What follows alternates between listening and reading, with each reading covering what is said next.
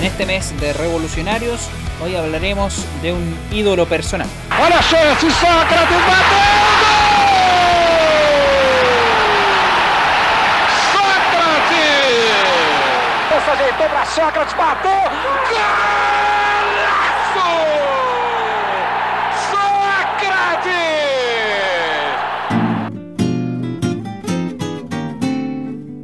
Sócrates! Brasileiro Sampaio de Souza Vieira de Oliveira, o solo Sócrates, es un futbolista atípico. El McGraw se doctoró de medicina en 1977 mientras daba sus primeros pasos en la primera división de Brasil con el Botafogo de Ribeirão Preto.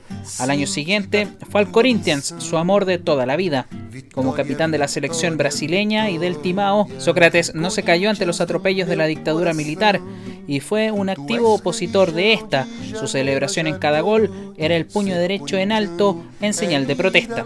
Sócrates amaba jugar al fútbol pero odiaba hablar sobre él, así que en su tiempo libre se dedicaba al debate político. Después de la temporada de 1981 llena de malas gestiones en el club, Sócrates y sus compañeros implementaron la democracia corintiana. Todos los integrantes de la institución votarían las decisiones importantes para el club, una persona, un voto, toda una revolución en medio de la dictadura y la materialización de un sueño país, recuperar la república. El publicista Washington Oliveto hizo la gran contribución a esta revuelta, colaboró con la propaganda política y diseñando camisetas, además de dejar el lema se puede ganar o perder pero siempre con democracia. Si bien la democracia corintiana saneó las arcas del club, la inclusión de los capitales privados en el fútbol brasileño terminó por destruir el modelo del Timao. Sócrates llegó a un acuerdo con la Fiorentina y en un mitin político gritó si se aprueban las elecciones libres, me quedo en el país. Pero eso no ocurrió. Sócrates fue jugador de las Fiore, se deprimió y cayó en el alcoholismo.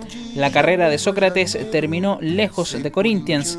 Después del retiro, abrió un centro médico en Ribeirão Preto para atender a los más desposeídos. También intentó ser entrenador en varios clubes, pero sin éxito.